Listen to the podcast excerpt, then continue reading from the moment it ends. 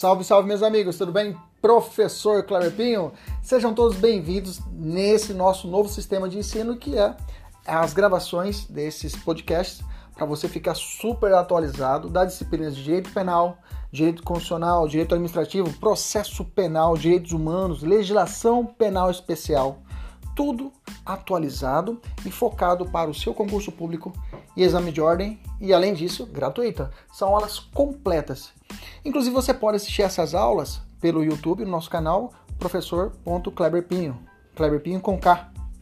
Fique à vontade, compartilhe, curta, nos ajude a engrandecer ainda mais o nosso canal. Um abraço, até mais, tchau, tchau!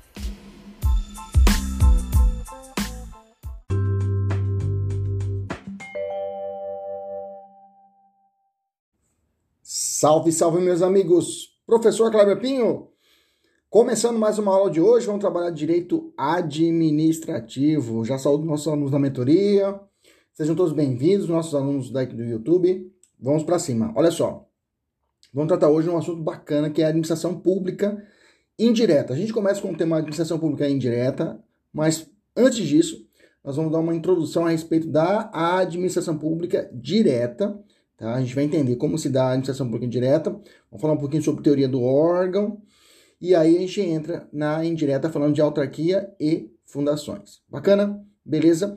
Vamos dividir essa aula em dois blocos. Vamos trabalhar essa parte hoje e na aula que vem a gente trabalha a parte de fundação, é, a parte de empresas públicas e sociedade de economia mista. Beleza? Tranquilo? Vamos lá. Antes de tudo, é bom a gente ter uma noção que no âmbito do direito administrativo, entidade e órgão são tratados de formas distintas, tá? A entidade, aqui no direito administrativo, é, tratar, é sinônimo de pessoa jurídica, tá? Quando a gente fala de entidade, nós estamos falando de pessoa jurídica, tá? Falou em é, entidade, nós vamos lembrar de pessoa jurídica, tá bom? Começa assim, bem devagarzinho. Órgão, quando fala, a gente vê o termo órgão, tá? A gente não vincula a pessoa jurídica, tá? É um, um vocábulo utilizado para designar um conjunto. Então, órgão é um conjunto de competências administrativas desprovido de personalidade jurídica. Meus amigos, cai muito em prova esse conceito. Cai muito em prova mesmo a respeito desse assunto em particular, né? Que fiz questão de selecionar o assunto para trabalhar bem de forma pontual para você aqui nesse, nesse nosso material. Inclusive as questões eu fiz bem cirurgicamente falando.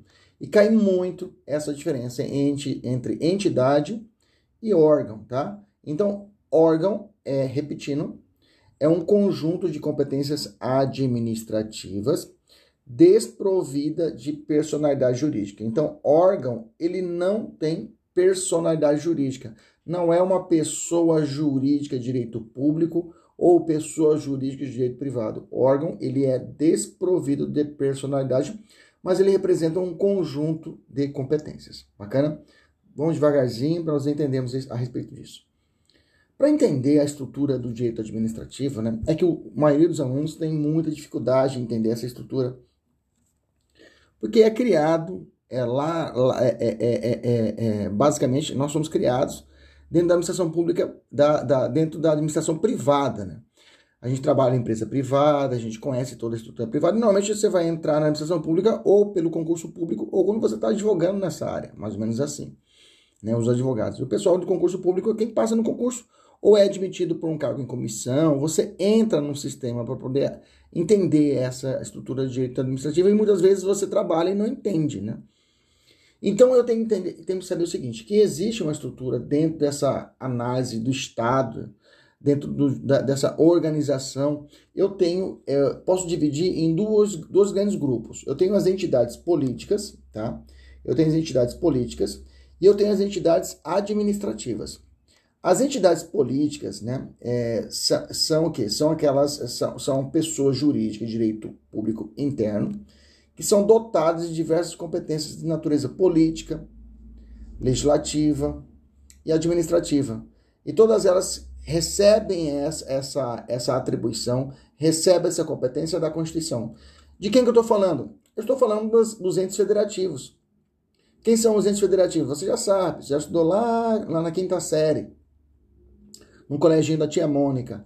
Aprendeu que quem são os entes federativos, quem são as pessoas políticas no Brasil? A União, os estados, o Distrito Federal e os municípios, tá? Territórios, os territórios, eles não são entidades autônomas políticas. Territórios, eu sempre aprendi isso, eu sempre colocava um Tzinho dentro aqui do U. Coloca um T dentro aqui do U, aí você não esquece mais.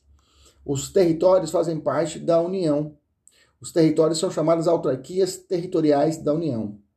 Guarda essa informação que lá na frente a gente volta a falar a respeito disso.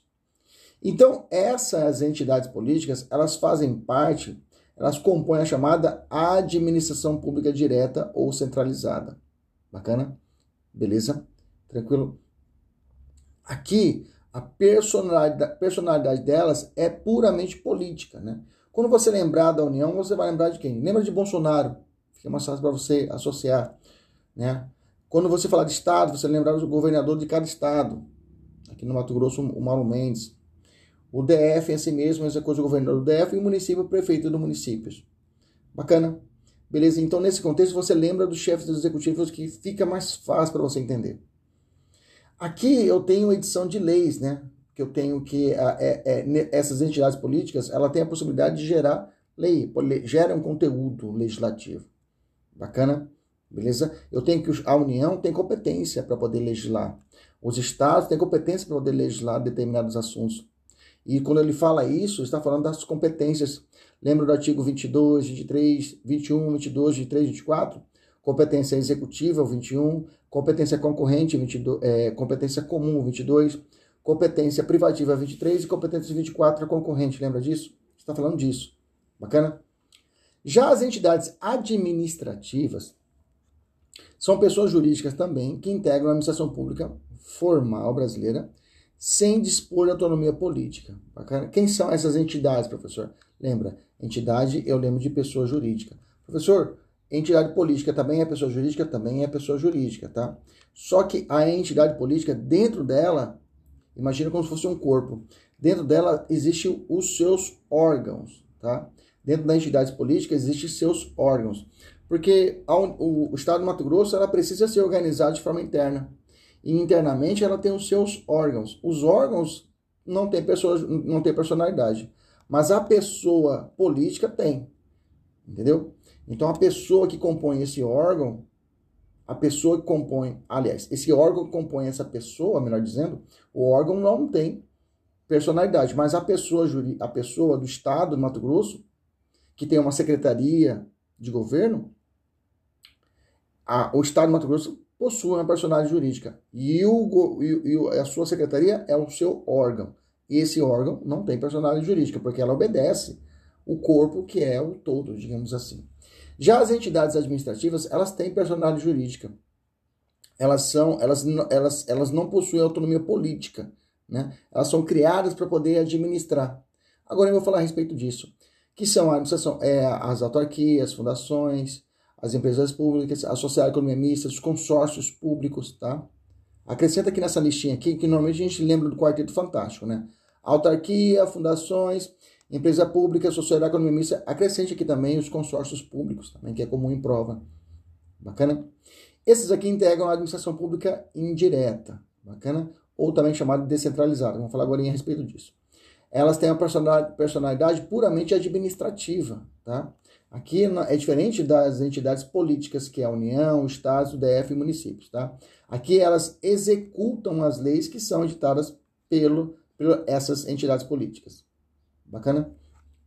Entenda, meus amigos. As entidades políticas podem fazer dois movimentos, essas entidades políticas aqui. Elas podem, para atender melhor os seus interesses, onde elas podem desconcentrar ou descentralizar.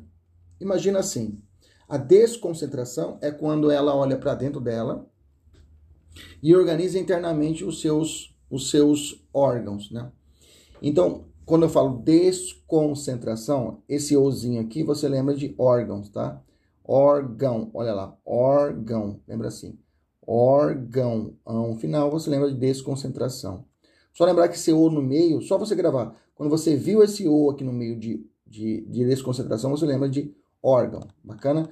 E quando você vê o ente aqui no meio, você lembra de entidade. Entidade jurídica. Entidade. Bacana? Beleza? Nós falamos aqui em cima. Entidade, olha aqui, ó, entidade. Entidade você lembra de pessoa jurídica. Bacana? Beleza? Faz essa distinção que nunca mais você erra e isso é muito importante. Eles vão, é muito, mas é muito comum em prova. Você vai ver, depois que você decorou os macetinhos, você não erra mais nenhuma questão. Eu tenho certeza que você vai acertar todas essas questões da, da aula de hoje. Mas você viu o O é desconcentração, você lembra de órgão. Tá bom? Então, quando a, administração pública ela tem as entes, os entes, entidades políticas, né? É, esse é a União, os estados, o Distrito Federal, quando eles se organizam internamente, internamente, quando cria-se uma secretaria no município de Cuiabá, quando eu tenho a criação, por exemplo, de uma subprefeitura, entendeu? Uma subprefeitura. Todo mundo conhece aqui o distrito da Guia, né? O distrito da Guia, ela é uma sub, lá tem uma subprefeitura de Cuiabá. Lá não é um município, é um distrito. E lá tem um subprefeito, que nada mais nada menos uma organização do prefeito municipal de Cuiabá. Óbvio que o cara que mora, que trabalha lá, na, né, o subprefeito, ele deve obediência ao prefeito de Cuiabá. Isso a gente chama de subordinação. Bacana? Beleza. Vamos continuar aqui.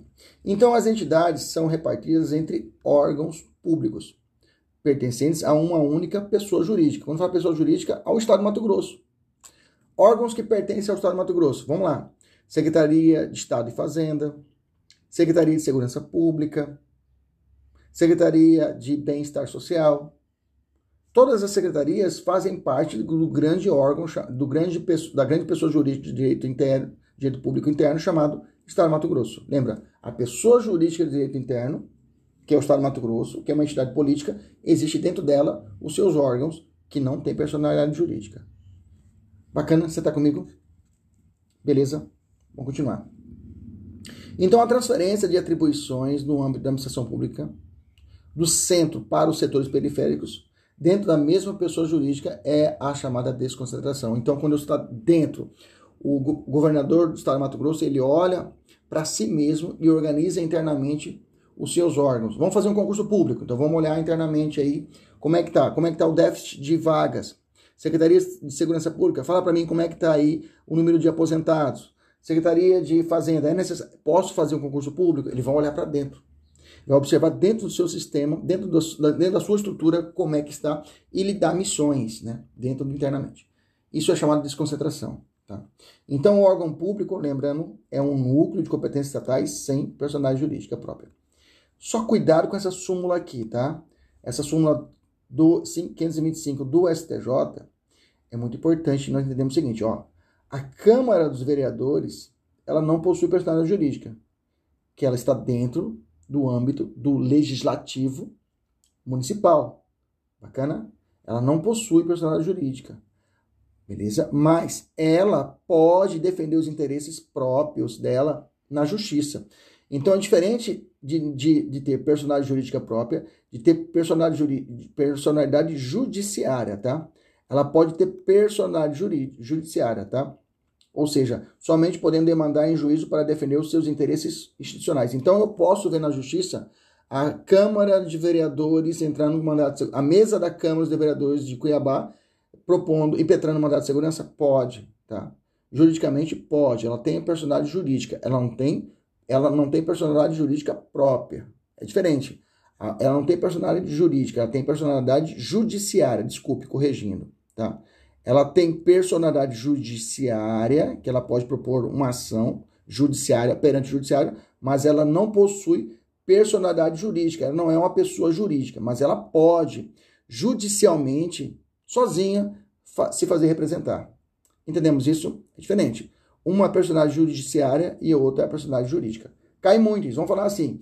É, o órgão, a Câmara dos Vereadores de, de Cuiabá, ela não possui personalidade jurídica, certo? E também não possui personalidade judiciária. Errado. Errado. Judiciária ela possui. Ela pode se representar sozinha perante o judiciário. Bacana? Continuando. Então, o, e o conjunto de órgãos, esse conjunto de órgãos né, que estrutura, a gente chama isso de administração, administração pública direta. Né? Quando eu tenho toda essa organização do órgão, quando olho para um órgão, quando olho para o PROCON, PROCON de Cuiabá é um órgão, tá? Que faz parte da administração pública direta. Beleza? Professor, se eu olhar pra, para a, a, a uma faculdade estadual, aí ela não faz parte da administração pública direta, porque a faculdade estadual ela tem natureza de uma pessoa jurídica de direito público. É, aí se tem pessoa jurídica de direito público, não se fala em órgão, então não se fala em administração pública direta. Estou falando de administração pública indireta. Lembra que o, as entidades políticas elas fazem dois movimentos. Elas se organizam de forma internamente através da desconcentração e elas descentralizam. Então você não pode fazer essa mistura. Ou, ou a questão é quando você olha para uma, uma entidade, você fala, Pô, isso aqui é um órgão ou é uma entidade? Você tem que saber distinguir. Banco do Brasil, ah, é um órgão. O cara pensa que o Banco do Brasil faz parte da administração pública direta. O cara já rodou. O Banco do Brasil é uma sociedade de economia mista. Entendeu? Caixa Econômica não é um órgão do Estado, não faz parte da administração pública direta. Ele é um órgão descentralizado e faz parte da administração pública indireta. Mas deixa eu chegar a falar de administração pública descentralizada, aí vai ficar mais fácil. Mas eu quero que você crave esses, esses exemplos que eu estou te dando, tá? Então, para o órgão, tá? para o órgão, qual é a teoria adotada? A teoria adotada para a teoria tem uma teoria chamada teoria do órgão, várias teorias, tá? Ao final do nosso material eu coloquei essas teorias, mas a teoria adotada que é cobrada muito em prova é a teoria da imputação volitiva que nós já falamos dela no nosso curso. Nós falamos de princípios da impessoalidade. Lembra do princípio da impessoalidade? Quando você, um, um, um, um servidor é, da Secretaria de Obras está cortando uma árvore e essa árvore cai em cima do seu carro, amassa. Você não entra com uma ação contra o servidor, você entra contra o município de Cuiabá. Lembra disso? É um dos reflexos da teoria da, da, da, do princípio da impessoalidade, que nada mais nada menos para nós é a aplicação clara da teoria da imputação volitiva, de Otto Gierke. Bacana? Grava o nome desse cara também aqui, que é muito cobrado em prova. Tá? Porque a atuação ou o comportamento do agente no exercício da sua função pública é juridicamente atribuída ao Estado e não à pessoa. Bacana? Beleza. Então vamos dar exemplos de, de, de desconcentração. Por exemplo, a União Federal, Bolsonaro, distribui internamente as suas competências e cria, por exemplo, o órgão, né, o órgão Ministério da Economia distribui as competências ao órgão Ministério da Economia. O Ministério da Economia, já existe o Ministério da Economia, né? Ou então ele faz uma fusão. Ministério da Economia e Trabalho, como é hoje, né? Que hoje, antes existia o Ministério do Trabalho, o Ministério do Trabalho hoje é, é, não é um ministério próprio, ele não é autônomo, mas ele tem a sua, uma secretaria de Estado, né? Não é um, um ministério em si autônomo, mas faz parte do Ministério da Economia e Trabalho. Então, quando ele faz essa mudança, isso é um movimento interno isso é mexer dentro do órgão. Bacana a teoria do órgão. Ou o município de Cuiabá estabelece uma subprefeitura no distrito da Guia. É outro exemplo também de movimento interno de desconcentração. Aí eu coloquei exemplos aqui. Por exemplo, se cair na prova a, presidência da República, o que, que ela é? Ela é um órgão. Ela faz parte da administração pública direta, federal. Ministério da União, os Ministérios da União, mesma coisa. Secretarias estaduais, municipais, delegacia de polícia, postos de atendimento da Receita Federal, subprefeituras, tribunais e casas legislativas, todas elas são exemplos de órgãos. Bacana. Beleza. Aí faço uma pergunta, ó. Tanto o ministro de Estado, por exemplo, e o subprefeito, eles são subordinados o ministro ao Bolsonaro e o subprefeito ao prefeito de Cuiabá, sim ou não? Sim. Isso é hierarquia. Entendeu? Então, nesse caso, ele, existe aqui um controle hierárquico do subprefeito, aliás, do prefeito para o subprefeito, do Bolsonaro para o ministro da Economia. Bacana? Então, existe um controle hierárquico. Beleza? Guarda isso. Por quê? Na descentralização não existe essa, esse controle. Existe, na verdade, só uma supervisão. Vamos voltar àquele conceito anterior? Lembra então que a, a entidade política ela tem, pode fazer dois movimentos para se organizar: internamente, que é o movimento de desconcentração, ou ela pode descentralizar. Eu gosto muito de lembrar a descentralização como se fosse uma, para nós, do direito privado, né, a terceirização. Né? O Estado fala, ah, esse negócio dá muito trabalho. Faz o seguinte, vou terceirizar para que alguém faça em meu nome, que alguém faça em meu nome, e eu continuo tomando conta, mas alguém vai fazer no meu nome lá. Então eu tenho que a descentralização seria esse movimento externo, tá? Diferente da desconcentração, que é um movimento interno, a descentralização, o Estado, a União, o município, ele cria ou ele até autoriza a criação de uma pessoa jurídica. Ele fala assim: deixa eu criar um, uma pessoa jurídica para que ela possa fazer isso que eu preciso fazer e não estou conseguindo. As, eu tenho, tenho as chamadas, é, é, algumas entidades, elas fazem o que o Estado faz, por isso tanta confusão. Que elas fazem atribuições típicas do Estado. Quando o INSS ele vai trabalhar da Previdência Social, você fala, pô, o INSS faz parte, é um órgão do Ministério da Previdência. Não é. O INSS é uma terceira, digamos, entre aspas, muitas aspas, é uma terceirizada que foi criada a lei para que ela tome conta da Previdência. É uma pessoa jurídica própria. Ela é uma autarquia. Tá entendendo? Ele cria a, a autarquia para que ela possa dar a linha na pipa, fazer aquilo que ele não consegue fazer internamente, entendeu? Não consegue fazer internamente, ele fala, deixa eu criar uma, uma pessoa jurídica para poder fazer isso. Quando ele cria a pessoa jurídica, que é uma autarquia, a autarquia se cria, não se autoriza, ele fica olhando, fala, olha, faz certinho aí, tá? Eu tô olhando aqui de olho, eu, tô, eu tenho uma supervisão ministerial, tô olhando, tá? Não é uma hierarquia, não tem hierarquia, diferente do órgão.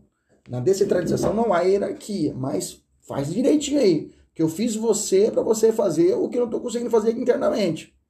Então faça direito à Previdência Social aí, INSS, para que dê tudo certo. Mais ou menos isso, tá? Então as entidades administrativas... Ah, tá, gente. Aqui em rodapé eu coloquei, tem movimento de central... concentração, tá? Que é, o...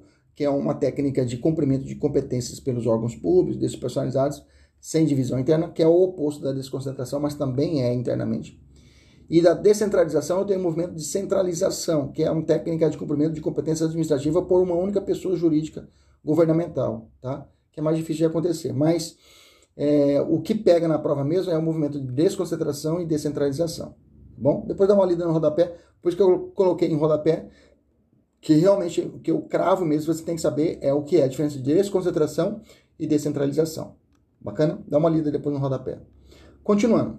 As então, o movimento de descentralização lembra de e, esse ente, de entidade, tá?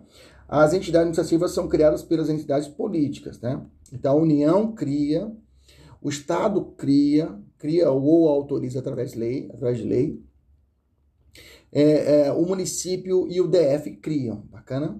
Ou autorizam.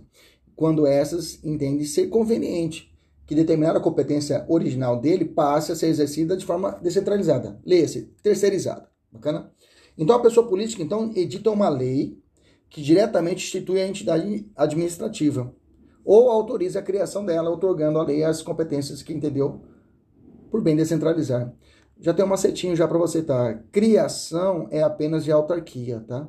Essa autarquia ela é criada por lei as fundações, as empresas públicas, sociedade, economia mista, elas são autorizadas por lei, tá? Beleza? Então, a autorização é uma coisa e a criação é outra. Depois eu vou aprofundar a respeito das duas. Bacana? Vamos descer. Por exemplo, quando a União Federal, em 1969, por meio de um decreto-lei, que hoje seria uma medida provisória, ele autorizou a criação da empresa pública Caixa Econômica Federal. Então a empresa pública Caixa Econômica Federal foi feita através dessa, desse decreto-lei, que na época é uma medida, que hoje seria uma medida provisória, não existe mais a forma de decreto-lei. Mas na época existia isso, o presidente foi, baixou, baixou a lei e falou: olha, a partir de hoje, a partir de 1969, existe a chamada Caixa Econômica Federal, que é uma empresa pública. Tá? Aqui, olha lá o verbo, autorizou a criação. Bacana? Ou então, em 64, por exemplo, quando a União Federal, via Congresso Nacional, criou o Banco do Brasil que é uma sociedade de economia mista. Qual lei? A Lei 4.595 de 64. E aí foi através dessa lei, foi criada, na verdade autorizada, né? É que quando você lê o título lei, ela fala se criou, né? Na verdade autorizou, né? vamos botar entre parênteses aqui, coloca no seu material, autorizou, autorizou a criação, melhor dizendo assim, autorizou a criação do Banco Brasil. Bacana?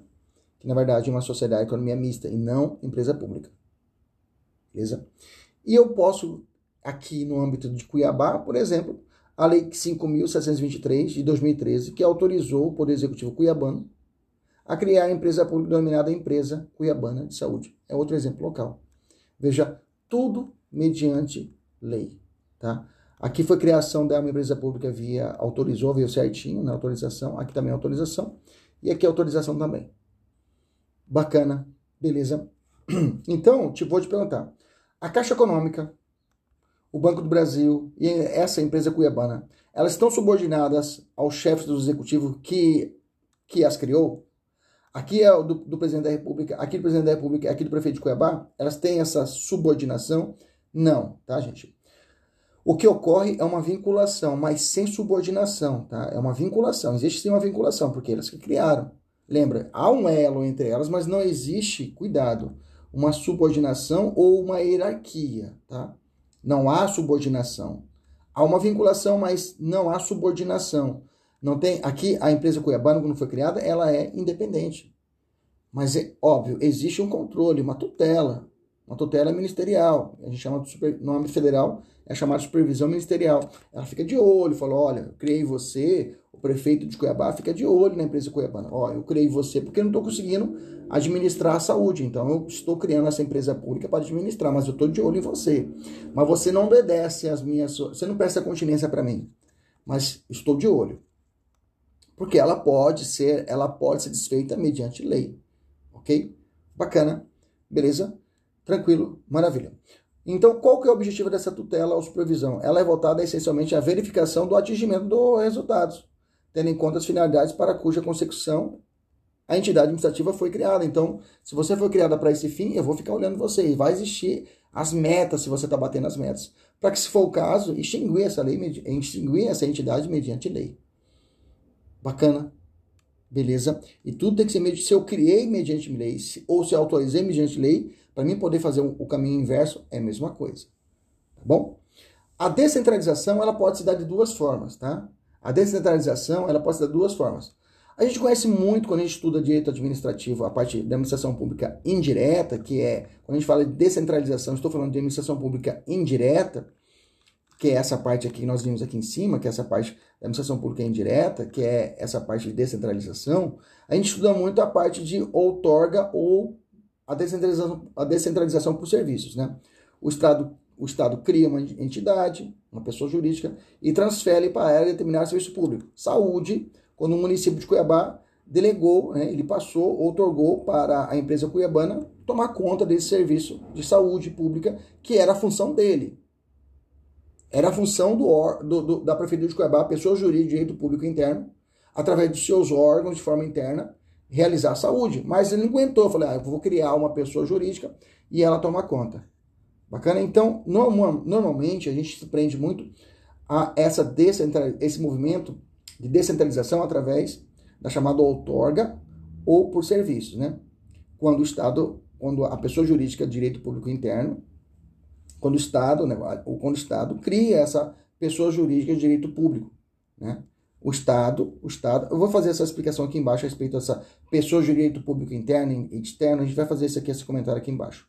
Mas o Estado, que é uma pessoa jurídica direito público interno, tá? ele cria uma pessoa jurídica que pode ser de direito público ou privado, ou privado, e a ela é transferida o que? A, a determinar o serviço público. Você vai cuidar da saúde, que eu não estou conseguindo fazer em empresa cuiabana. Bacana? É o que ocorre na criação de entidade de administração pública indireta. Fundamento no, no princípio da especialização. Ah, isso aqui é importante, tá? Toda vez que você vê a administração pública indireta, é um reflexo do princípio da especialização. É muito cobrado em prova. A criação de uma autarquia, a criação de uma autarquia é reflexo do princípio da especialização. Guarda isso. Bacana? Ou então, eu posso ter um movimento de descentralização da entidade política, né? Da entidade política por delegação ou colaboração. Aqui a gente estuda muito nas concessões públicas, né?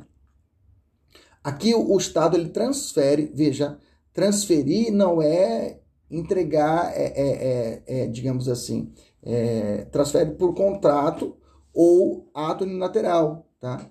A unicamente da prestação de serviço, a execução, a exe, transfere para essa entidade privada a execução do serviço. Por exemplo, é, uma descentralização através de uma concessão pública, ferrovia.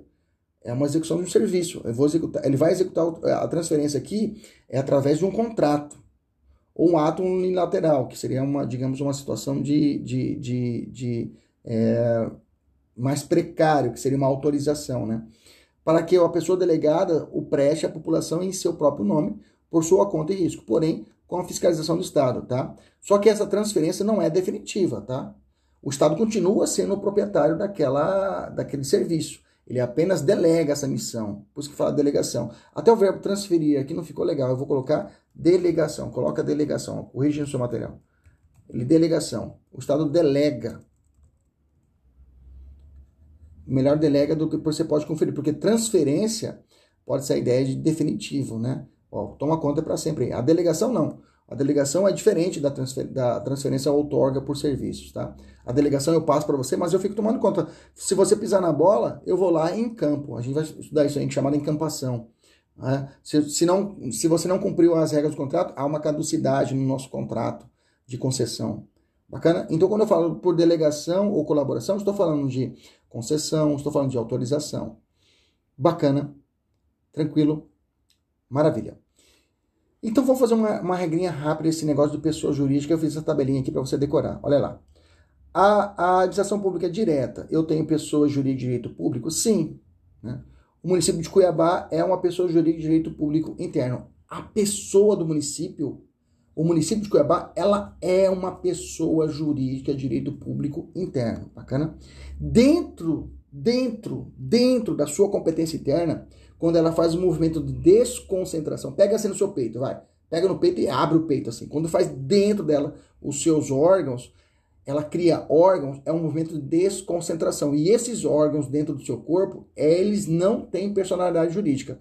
O que tem personalidade jurídica é a entidade política que o criou. Bacana? Então, o município de Cuiabá, o estado de Mato Grosso, a União, bacana? E, o, e, e, os municípios, né, e o Estado e a União, eles são pessoas jurídicas de direito público interno. Bacana? No âmbito da administração pública direta, tá? Você não vai encontrar pessoas jurídicas de direito público privado. Bacana?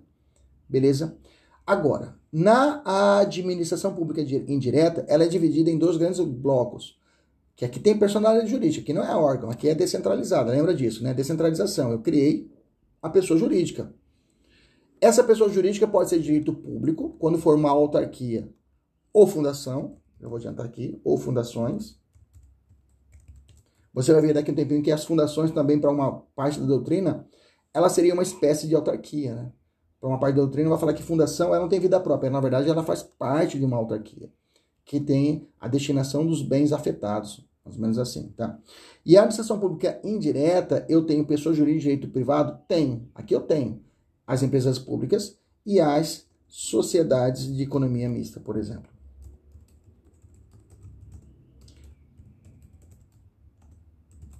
Porque nesse, nessa parte aqui, eu não falo de órgão. Aqui eu falo de órgão. Bacana? Beleza? Que estão dentro dessa pessoa jurídica de direito público interno. Aqui eu falo de entidades. Pessoas jurídicas que têm que ser escritas no cartório, né? Algumas têm que ser escritas no cartório, vamos falar sobre isso aqui, né? tem que ser criadas no cartório. A lei autoriza e depois tem que levar no cartório para registrar elas para elas terem vidas. Ah, eu já fiz aqui a diferença, ó. Autarquias, fundações públicas. Eu coloquei esse asterisco aqui, porque como acabei de falar, tem um posicionamento do STF que fala que as fundações públicas, elas são espécies de um gênero chamado autarquia, tá bom? Fiz tudo aqui, ó, associações públicas. Aqui eu tenho empresas, sociedades e subsidiárias também são chamadas, de, são, são pessoas de direito privado. Bacana? Como que cria essas, personal, essas pessoas jurídicas da administração pública indireta? Tá? O processo de criação é diferente. Tá? Se for uma pessoa jurídica de direito público, elas são criadas por uma lei específica, bacana? E é desnecessário o registro delas junto ao cartório de registro de pessoas. Já adianto, existem fundações que são públicas e existem fundações que são privadas. As fundações públicas, elas seguem esse rito aqui pessoa jurídica de direito público, tá? A pessoa jurídica de direito público, tá? Interno, Estado do Mato Grosso cria a fundação por lei e a fundação não precisa, pública, não precisa levar o cartório de registro de pessoas para ela ter vida. Diferente das pessoas jurídicas de direito público, aliás, pessoas jurídicas de direito privado da administração pública indireta. Essas aí elas precisam. A pessoa jurídica de direito privado, tá? Para ser pessoa jurídica de direito privado, tá? Elas precisam de uma lei, de uma lei que autoriza a sua criação, tá? Ela precisa de uma lei que autoriza. Faltou colocar aqui atrás. A pessoa jurídica de direito público interno, cria, é, eles querem uma pessoa de direito privado, e aí é feita uma lei que autoriza a sua criação. Olha o verbo autorizar, olha aqui, criar.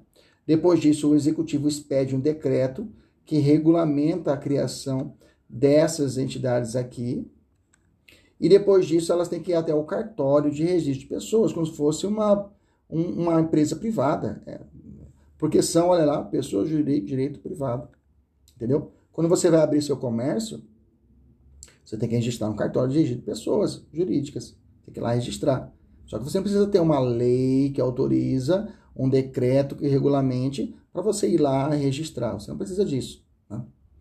Tranquilo? Só que para a criação de uma pessoa jurídica de direito privado dentro da administração pública indireta, eu preciso passar, principalmente é importante esse último fator, que é o registro. A de direito público não precisa do registro. Bacana? Resolva as questões que estão aqui postadas e já vamos falar da primeira, que é a autarquia. Agora nós entramos de vez dentro da, da, da, do movimento de descentralização. Estamos falando agora da primeira pessoa jurídica de direito público, não é interno, tá? Pessoa de direito público, criada por lei para fazer serviços públicos, que é a autarquia. E aí eu vou me basear, primeiro de tudo, na nossa Constituição Federal, no artigo 37, inciso 19, que trata o seguinte: somente por lei específica poderá ser criada autarquia. E aí continua. Nos interessa esse, esse primeiro trecho, tá? E continua, é autorizada a instituição, olha lá o verbo autorizar, olha a diferença. A instituição de empresa pública e sociedade de economia mista e de fundação, cabendo a lei complementar, cuidado, não é lei ordinária, a examinadora adora brincar, lei complementar. Neste último caso, está falando de fundação, tá? Definir as áreas de, de atuação. Na fundações, vai ter que ter o quê? Depois que é feito esse, é necessário uma lei complementar aqui, uma lei complementar nas fundações, para dizer quais bens que estão sendo destinados para aquela fundação, tá? Então eu vou precisar de uma lei complementar, vou ter que ter uma lei que autoriza e depois uma lei complementar definindo qual é a área da atuação dessa fundação, tá? Autarquias, olha o T aqui. Lembra, vamos subir lá novamente para a gente retomar o conceito, né?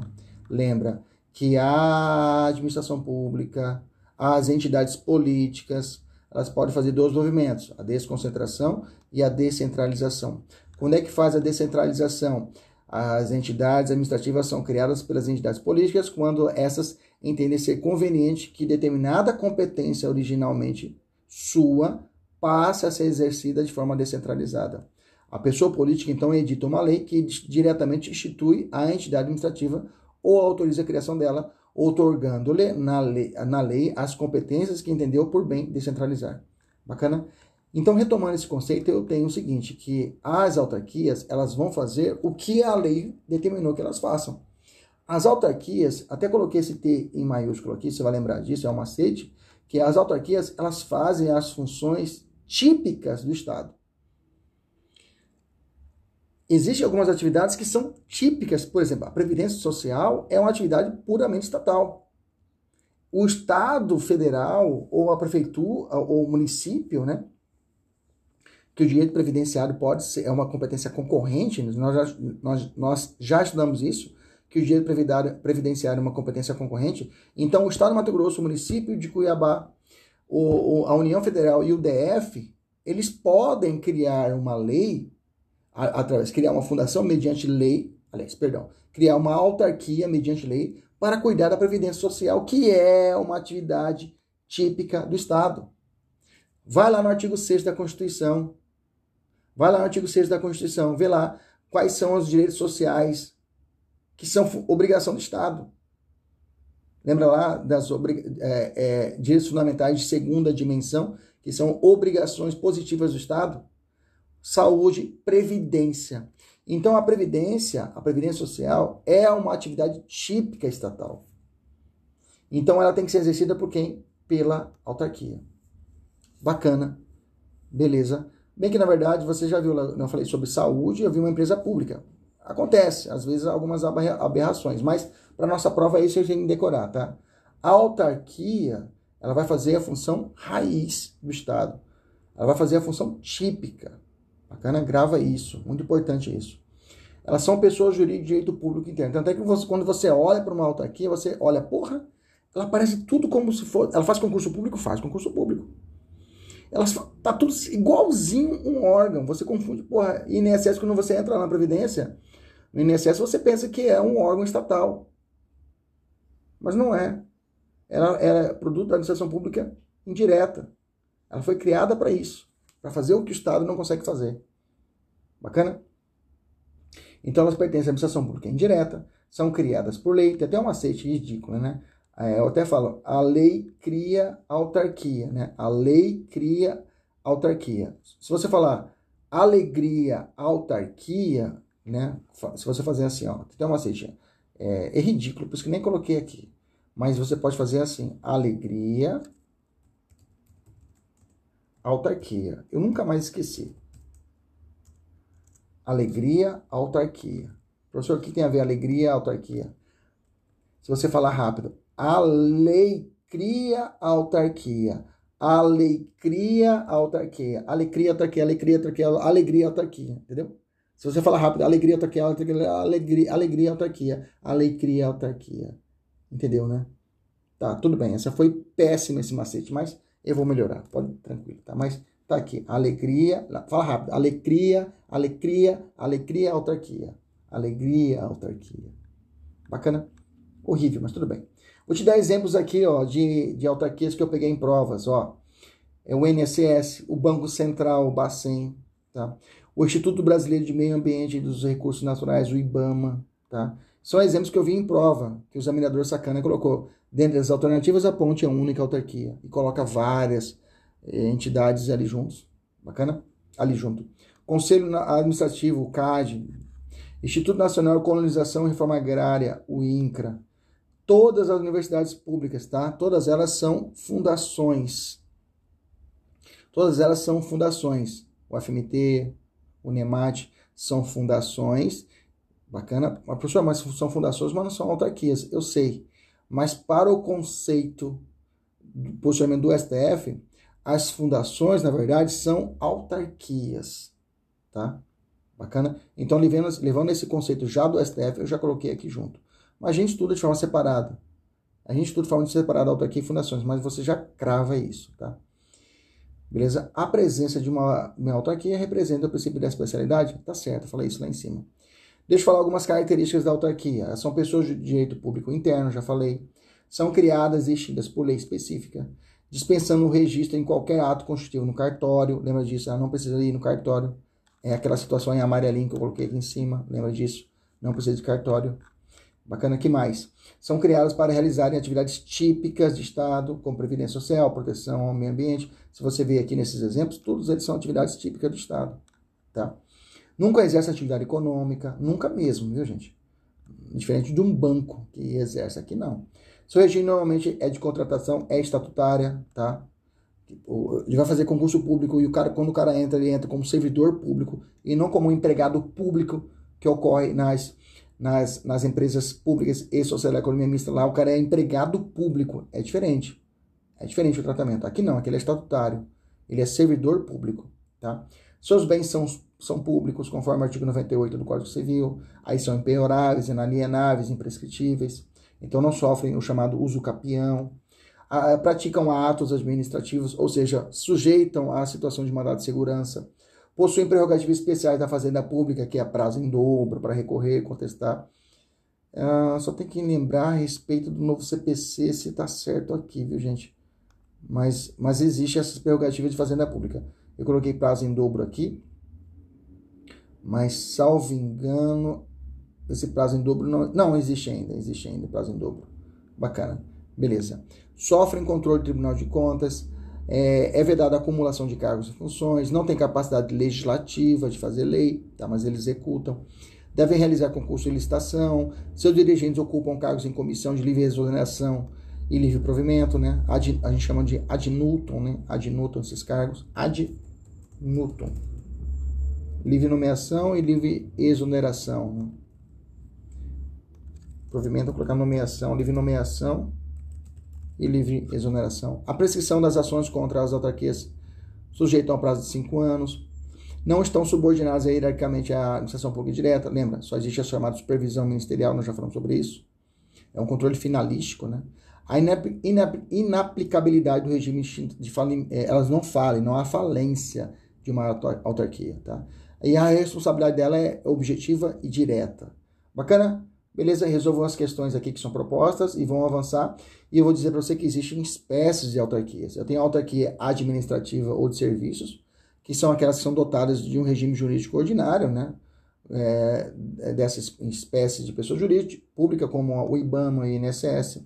Eu tenho autarquias especiais, que caracterizam pela existência de determinadas peculiaridades normativas, né? que diferenciam das outras autarquias comuns né? como as autarquias especiais, tem senso, como o Bacen, a Sudã, o Sudenes, elas têm uns requisitos especiais na sua Constituição. E como também as agências reguladoras, as agências reguladoras, não vamos falar agora, né? A Anatel, que veio no movimento de privatização, foi necessário criar agências para poder observar esse, esse movimento de privatização de alguns serviços públicos, né? Só uma. É, é, é, é, quando eu tenho um serviço que é público e eu passo para o privado, eles chamam isso de privatização. Quando eu tenho o movimento inverso, né, quando eu tenho um serviço privado e ele passa para o público, eles chamam de estatização, tá? Cuidado com esse movimento inverso que é chamado estatização, tá bom? Então, a, uma agência reguladora, ela é uma autarquia especial, bacana? Beleza? Autarquias fundacionais, que é o exemplo das fundações públicas que eu falei para você, né? O PROCON, elas recebem uma afetação especial. O PROCON, FUNASA, FUNAI e as faculdades públicas e todas as faculdades, as universidades, melhor dizendo, né? As universidades públicas. A cereja do bolo eu esqueci de colocar. Beleza? Tranquilo? Maravilha. Eu tenho autarquias territoriais, que são departamentos geográficos, por exemplo, é, o Fernando de Noronha é uma autarquia territorial da União, ok? É, autarquias associativas, associa são associações públicas criadas para, é, após celebração de contrato de, de consórcio entre entidades federativas. Eu tenho autarquias corporativas, né, gente? O CRM tem que fazer concurso público, por exemplo, tá? É uma entidade de classe, né? O, o CREA, o CRO, o Conselho Regional de, Educação Física e outros mais. Agora, um ponto muito importante. OAB não é pessoa jurídica de direito público, tá? OAB não é autarquia, tá? Ela perdeu o status de autarquia. Isso pode cair na prova, cai em prova ainda, tá? Então, a OAB ela não é uma autarquia, ela, ela é um ser especial, né? Ela tem a vantagem de ter imunidade tributária, prazo em dobro, prescrição quinquenal, tá? Mas sem as restrições impostas, por exemplo, não precisa fazer concurso público, não precisa é, ser é, inspecionada, prestar contas do Tribunal de Contas da União, dos Estados, não precisa. Então ela tem, ela é um, um ser é, anômalo, um ser híbrido, pelo fato que ela não precisa fazer concurso público, tem um tratamento especial e não é autarquia. Bacana? Beleza? As autarquias corporativas, essas daqui, precisam fazer concurso público, tá? Porque elas fazem parte desse grande grupo da administração pública indireta. Bacana? Fundações. O que é uma fundação? O que é sacada para você colocar numa prova dissertativa para diferenciar uma autarquia de uma fundação? Né? Quando pedir a diferença, né? A equivalência, você já disse que elas, que elas são, é, são uma espécie do gênero autarquia, é uma autarquia fundacional. Mas as fundações, ela, o, que, o que é o diferencial? Essa palavrinha-chave. Ela tem um patrimônio afetado, grava esse nome, afetado. Afetação, para nós do direito administrativo, é chamado destinação. Ele está, é um bem afetado. Quando você estiver estudando lá na frente serviços públicos, né, eu tenho, por exemplo, a hipótese de proteção ao serviço público. Eu tenho é, é, serviço público, não, quando você estuda a intervenção do Estado na, na economia privada, na instituição, privada, você tem o tombamento. O tombamento é quando um determinado bem privado ele é tombado, ele é afetado. Você não pode mexer nessa casa que é um patrimônio histórico, Kleber. É seu, mas está afetado. Existe uma destinação pública que é a preservação do patrimônio. Então a afetação é isso. Quando o bem jurídico ele passa a ser patrimônio estatal, ele está protegido de forma estatal. Então a fundação é isso. Ela recebe um, uma quantidade de patrimônio, um patrimônio X, que é afetado, direcionado para a educação, por exemplo. E essa afetação tem que ser feita por lei complementar, como eu disse para vocês lá em cima, tá bom? A realização de um fim possuindo, por essa razão, personalidade jurídica própria destina, distinta de seu instituidor. Desse modo, o instituidor da fundação separa, ou seja, destaca um determinado patrimônio, dinheiro, imóveis, créditos, etc., declarando que esses bens, ou seja, esse patrimônio, serão utilizados para a realização de um objetivo específico, por exemplo, a educação. Tá? Depois de instituída a fundação, ela ganha personalidade jurídica própria, né? ela tem vida própria, sendo, portanto, uma pessoa jurídica distinta da pessoa física ou jurídica que a criou, né? Bacana? Beleza, beleza? Aliás, ela vai ter uma distinção distinta da pessoa, da, da pessoa fi, fi, não, vou tirar essa física jurídica que tá esquisito. Vou tirar aqui. Que a criou. Bacana? Corrige aí também, gente, galera. Corrige para mim. Eu tenho a fundação que ela é regida pelo direito civil. Vamos falar a respeito agora dela. Fechando o conceito. Então, a fundação pública é a pessoa jurídica de direito público ou privado, vamos falar sobre isso agora, tá? Cuja criação foi autorizada por lei, sendo composta por um patrimônio afetado por lei complementar, que foi reservado pelo instituidor para a realização de uma finalidade específica de interesse social, como, por exemplo, atividades educacionais, universidades, culturais e pesquisas e assistência social. Cuidado! Qual é o regime jurídico, o regramento aplicável às fundações, instituídas pelo poder público, tá? Elas estão sujeitas a regime jurídico de direito público ou de direito privado? Vamos lá. Depende. Para o STF, né, as fundações instituídas pelo Estado pode, pode estar sujeito a regime público ou privado. Pode ser que o Estado do Mato Grosso crie uma, uma, uma pessoa, crie uma fundação e fala, olha, essa pessoa, essa fundação agora, ela vai seguir o rito de uma pessoa jurídica de direito público. O Estado do Mato Grosso pode falar isso. Ou então essa pessoa jurídica, essa, essa, essa fundação vai ser uma pessoa jurídica, mas de direito privado. Ele pode fazer essa destinação para a fundação. A fundação tem essa qualidade especial. Então ela pode ser tanto direito público ou pode ser, veja, o Estado criou ela para seguir o rito da pessoa jurídica de direito público ou pessoa jurídica de direito privado. Bacana? Beleza? Então a fundação instituída pelo Estado pode seguir esses dois, esses dois segmentos. O STF definiu a seguinte tese: depende, então, do estatuto de sua criação ou autorização das atividades por ela prestadas. Atividades de conteúdo econômico e passivos de delegação, quando definidos como objetos da fundação, ainda que ela seja instituída ou mantida pelo poder público, podem se submeter a regime jurídico de direito privado. Bacana? Então, fechando o raciocínio, eu posso ter uma fundação pública criada pelo Estado de segmento do direito público, ok? Quem são, então, são criadas por lei, como se fosse uma autarquia, são uma espécie de autarquia, como eu disse, por isso também são chamadas autarquias fundacionais. Não depende de registro público, grava isso, lembra disso, não precisa levar no cartório. Por exemplo, é a universidade, a fundação da Universidade de Brasília, né? Ela foi criada em 61 por uma lei, uma lei que estabeleceu a criação, autorizou que o Poder Executivo, né, na época, estabelecesse, instituísse a fundação da Universidade de Brasília. Ela segue uma fundação de caráter de direito público. Ela foi criada pelo Estado de caráter público. Eu também posso ter uma fundação pública de direito privado, né? Que estão sujeitos o que é as regras. Gente, estou falando das fundações que saem do Estado, que pode ser de caráter público ou caráter privado. Existem fundações, existem fundações que são eminentemente privadas, tá? Existem fundações que são eminentemente, eminentemente privadas, tá? Agora eu falo sobre elas, tá? Então tem a fundação pública criada pelo Estado que vai ter o rito privado. Essas são sujeitas ao rito do direito privado, tá? Deve ser editada por uma lei específica autorizando que o poder público crie essa fundação. Em seguida, será necessário fazer a inscrição do estatuto dessa fundação no registro de pessoas jurídicas. Então, a fundação pública de direito privado vai seguir o rito roxinho aqui embaixo.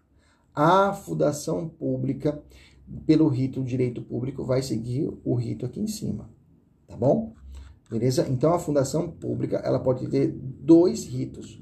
Elas podem ser de direito público, regime de direito público, ou pode ser de regime de direito privado. Bacana? Inclusive, existe uma lei, a Lei 13.151 de 2015, que foi promulgada com o objetivo de disciplinar essas fundações públicas, tá? E o prazo para manifestação do Ministério Público sobre alterações estatutárias é a remuneração dos seus dirigentes. Bacana? Beleza? Então, tenham essa característica. Então, essas são as fundações públicas de direito privado, tá? São criadas pelo Estado. Professor, e as fundações que são eminentemente de direito privado, que não são originárias do Estado? Kleber, eu posso criar uma fundação minha ou posso criar uma fundação minha? Fundação Kleber Pinho. Como existe a Fundação Ayrton Senna? Como existe a Fundação Xuxa Meneghel? Veja, elas são criadas diretamente no cartório. Não, são, não existe uma lei que criou elas. Ok? Agora, a fundação pública, ela pode seguir um rito de direito público ou pode seguir um rito de direito privado. Quem vai decidir isso é o Estado. A União Federal, o Estado ou o município, por exemplo. Eles autorizam a criação e falam, ó, essa aqui vai seguir o rito do direito público e essa aqui vai seguir o rito do direito privado. Bacana? Diferente daquela fundação raiz privadamente criada, que é do outro lado, é outra conversa. A gente nem fala aqui na aula de hoje. A gente fala lá no direito civil que a gente trata disso. Bacana, entendeu isso? Beleza? O que influencia? Concurso público.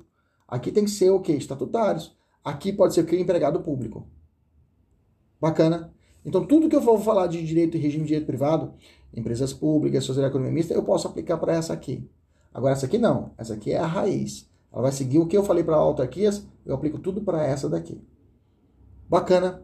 Não vai errar essa? Maravilha. Agências reguladoras. Agências reguladoras, já falei lá em cima, que são uma espécie de autarquias especiais. Deixa eu retomar o assunto aqui. Agências reguladoras estão aqui, ó. Elas são agências, autarquias especiais, que caracterizam pela existência de determinadas peculiaridades, né? que a diferenciam das autarquias comuns.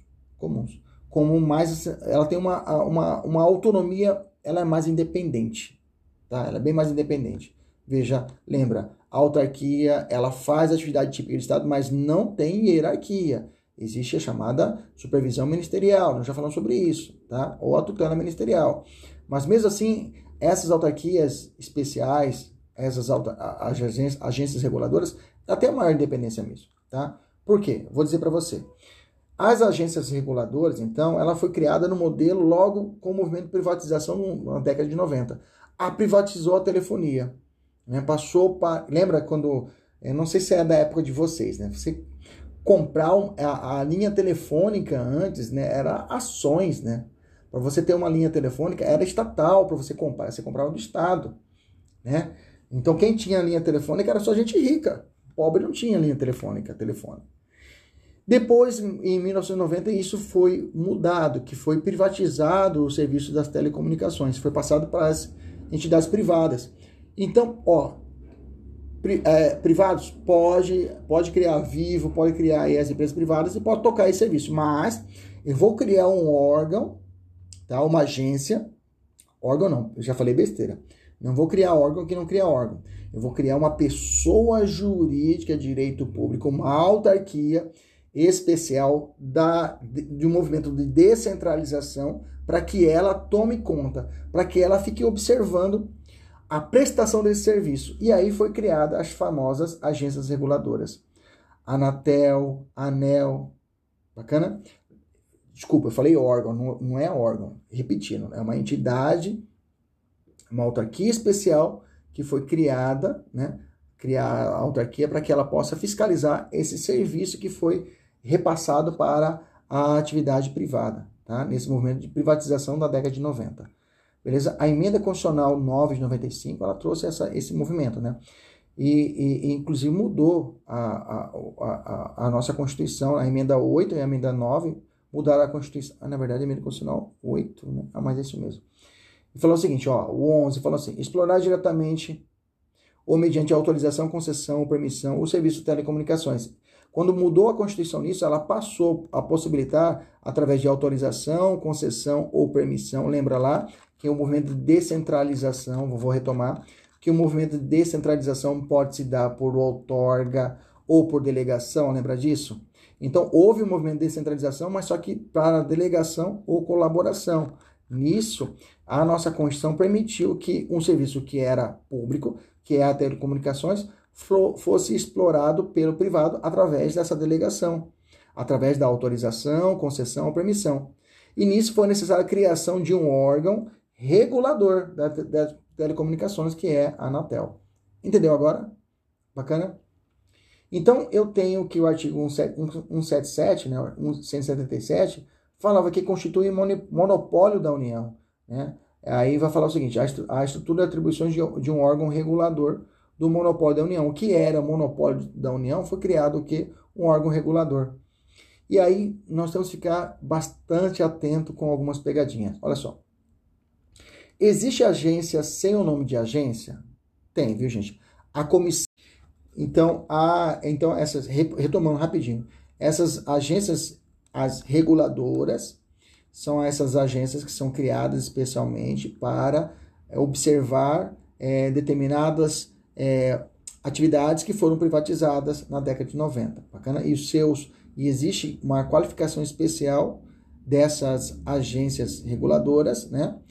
conforme a Lei 9.986 de 2000, que os dirigentes são estáveis, há um mandato fixo, há uma quarentena de dirigentes, um poder normativo e uma alto, um alto grau de especialização no setor técnico. Já agências reguladoras, aliás, agências executivas, elas são autarquias, fundações que recebem uma qualidade especial, um selo de garantia para ali aplicar o princípio da eficiência. E o artigo 37, parágrafo 8 da nossa Constituição, trata disso. Olha lá, fala assim, ó.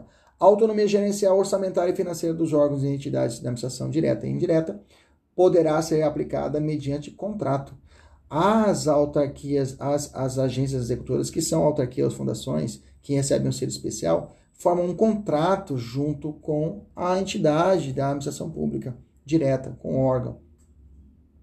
Então, são firmados entre seus administrados e o poder público, que tenha por objeto a fixação de metas de desempenho, para o órgão ou entidade. Então, ela vai fazer essa função de medição dessa qualidade, dessa eficiência através do contrato de gestão.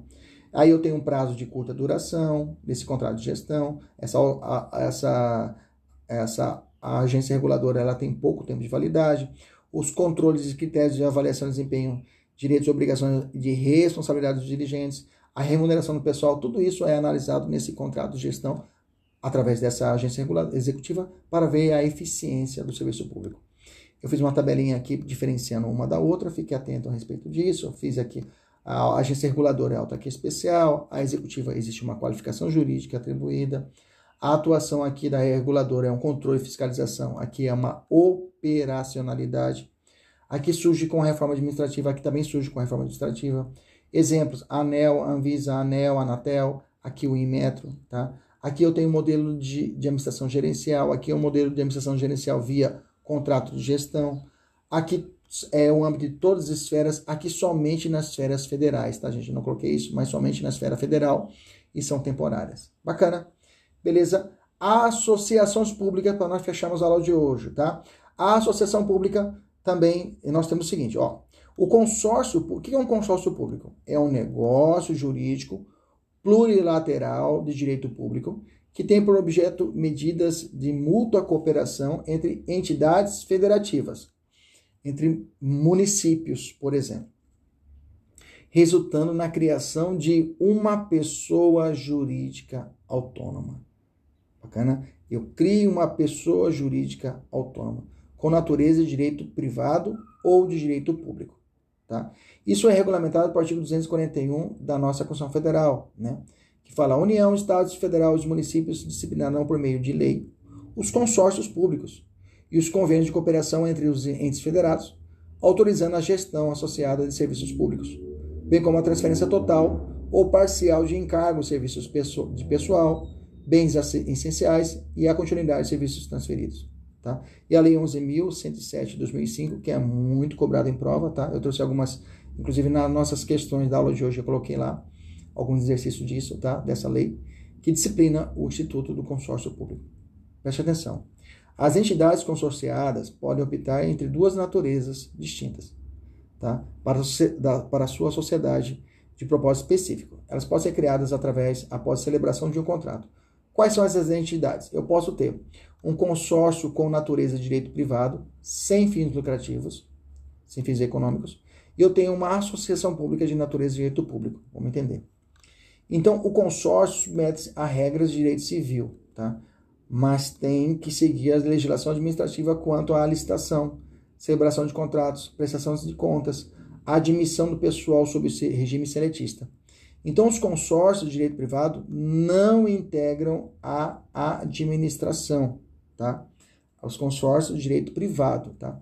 Já as chamadas associação pública, de natureza pública, aqui sim é uma nova pessoa jurídica que recebe a denominação de associação pública.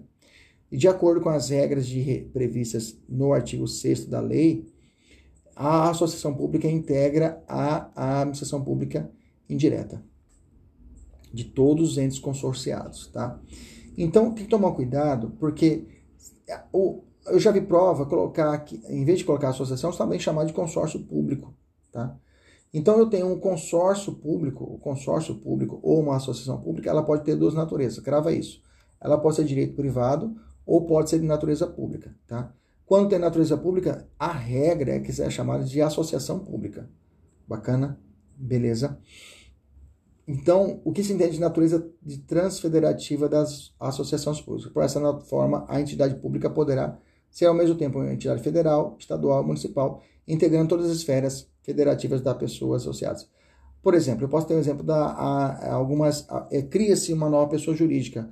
Você ouve muito, ah, é o consórcio público da, do, do, do, do Araguaia, que é a reunião de vários municípios. Bacana, gera, cria-se uma nova pessoa jurídica ali, cria-se ali uma associação pública. Bacana, beleza? Ela faz parte de uma associação pública indireta. E eu tenho a possibilidade de existência de, de associações, e eles vão chamar isso de consórcio de natureza privada, que são sem fins lucrativos, e aqui segue o rito da administração pública direta. Beleza? Aliás, perdão, não segue o rito da administração pública direta. Bacana? Acrescentando, eu coloquei aqui o artigo 6 que eu achei interessante, eu coloquei o artigo 6 aqui, olha só. O consórcio público adquirirá a pessoa jurídica, um, de direito público, tá? No caso de constituição de associação pública, beleza?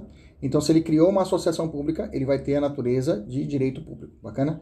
Mediante a vigência das leis de ratificação do protocolo de intenções.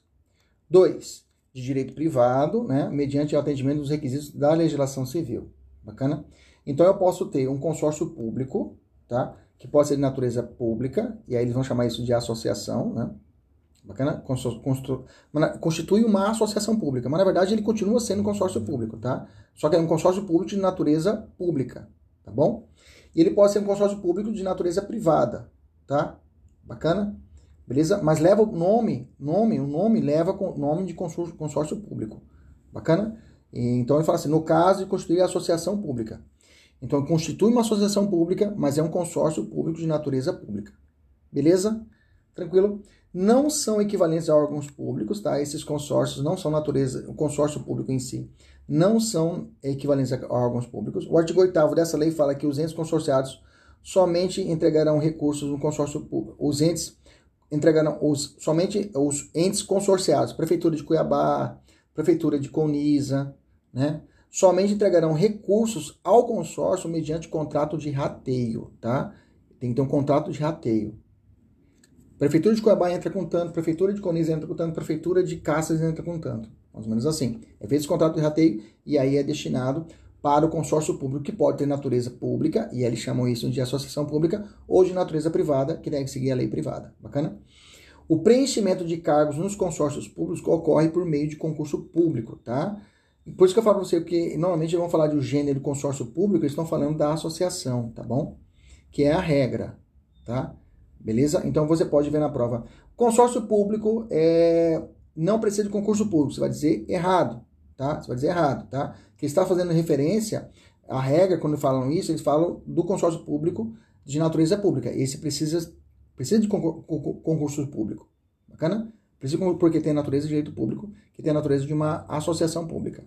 Beleza? Tranquilo? É, a exoneração de funcionários dos consórcios públicos, assim como ocorre via de regra, precisa de motivação. Bacana? Porque eles são partes de uma nova pessoa jurídica de direito público.